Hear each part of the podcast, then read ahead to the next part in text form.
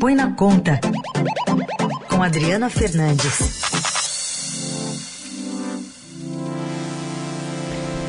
Oi, Adri, bom dia. Bom dia, Carol, bom dia, Raíssa e Bom dia. Eliane, a gente. Oh, Eliane, ó. De novo, a abertura de hora me, me dá aqui a, o nó na cabeça.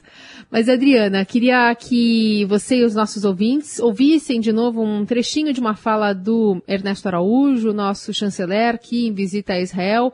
Não estava acostumado ali com o uso de máscara, não é? E acabou sendo chamado a atenção ali pelo cerimonial durante um evento, já que ele estava ali eh, junto com uma comitiva em busca de um spray, né, para combater a Covid. Vamos ouvir. I will invite our ministers to take a photo together. Yeah. Only with, we need it with the, with the mask. para a foto precisa é, da, da máscara, não só para a foto, ele estava durante essa cerimônia não usando máscara, é, fazendo uma comparação com os outros ali, acho que era o único que não estava usando a proteção. Fica também explícito para o mundo, Adriana, essa, esse comportamento né, de um brasileiro, de um representante internacional, de como as coisas estão indo mal aqui no país? Sim, o chanceler brasileiro passou um vexame em Israel, onde a, co a comitiva foi buscar um spray que ainda está em fase de testes, e num país em que o que está funcionando realmente é a vacina.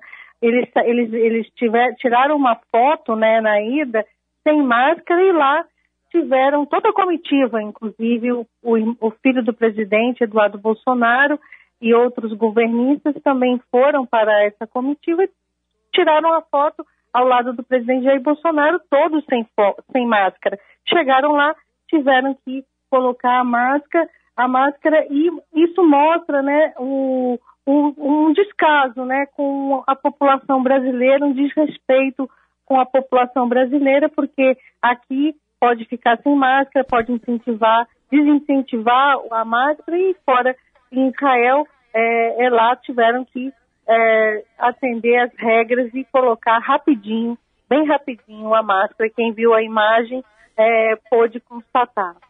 Bom, o, além do mestre de cerimônias ter borrifado normas de boa segurança aí para o ministro, a gente viu uma mudança de discurso, né, Adri? Porque no, no, embarque eles disseram, não falaram mais do spray, falaram que era uma parceria para vacina, para remédio. Mudaram um pouco o foco?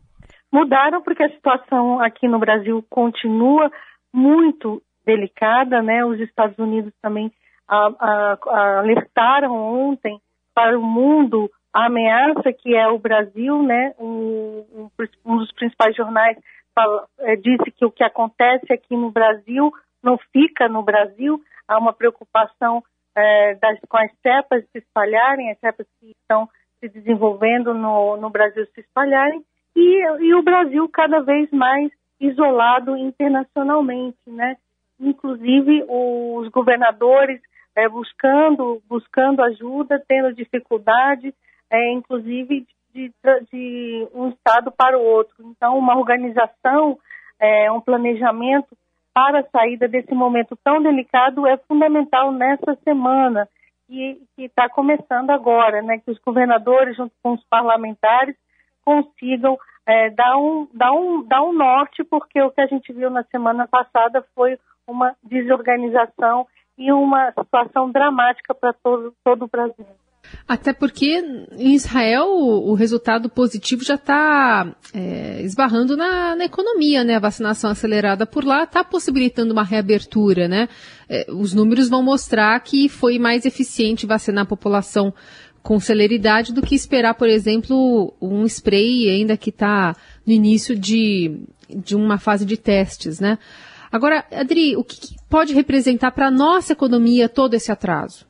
Olha, é um falso dilema entre, que entre a economia e o combate à crise, né? Os empresários, muitos empresários ainda é, pressionando pelo alívio das restrições e não se deram conta de que o prolongamento, é, barrar essa pandemia depende do isolamento, já que não temos vacina para, para uma vacinação em massa. Essa realidade vai continuar porque o Brasil não fez o trabalho que tinha que ser feito é, há seis, cinco meses atrás, é, não negociou e agora é, tem dificuldades, essas dificuldades vão continuar, vai ser em conta-gotas, então o que resta da ação é aumentar a restrição, e os empresários não veem que isso pode é, furar esse bloqueio, pode trazer ainda mais consequências, né? O Brasil é, vinha de, uma, de uma, um segundo semestre com recuperação, agora uh, já, tra já trabalha com o risco de recessão, no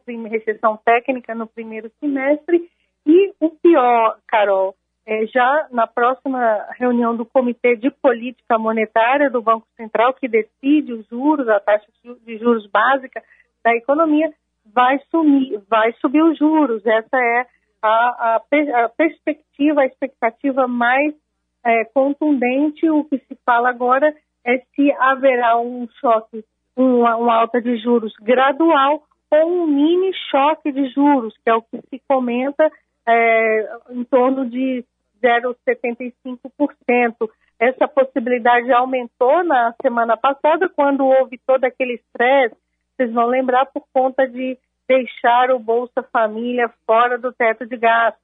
E agora, essa semana, temos novamente a, a votação, novamente não, é, a, a, votação agora na Câmara da PEC emergencial, a PEC que traz o auxílio emergencial para os brasileiros. Então, além uh, do risco de uma retomada, de freio na retomada, de recessão, temos também o risco de uma alta de juros chegando por aí. Lembro que os juros estão em 2%.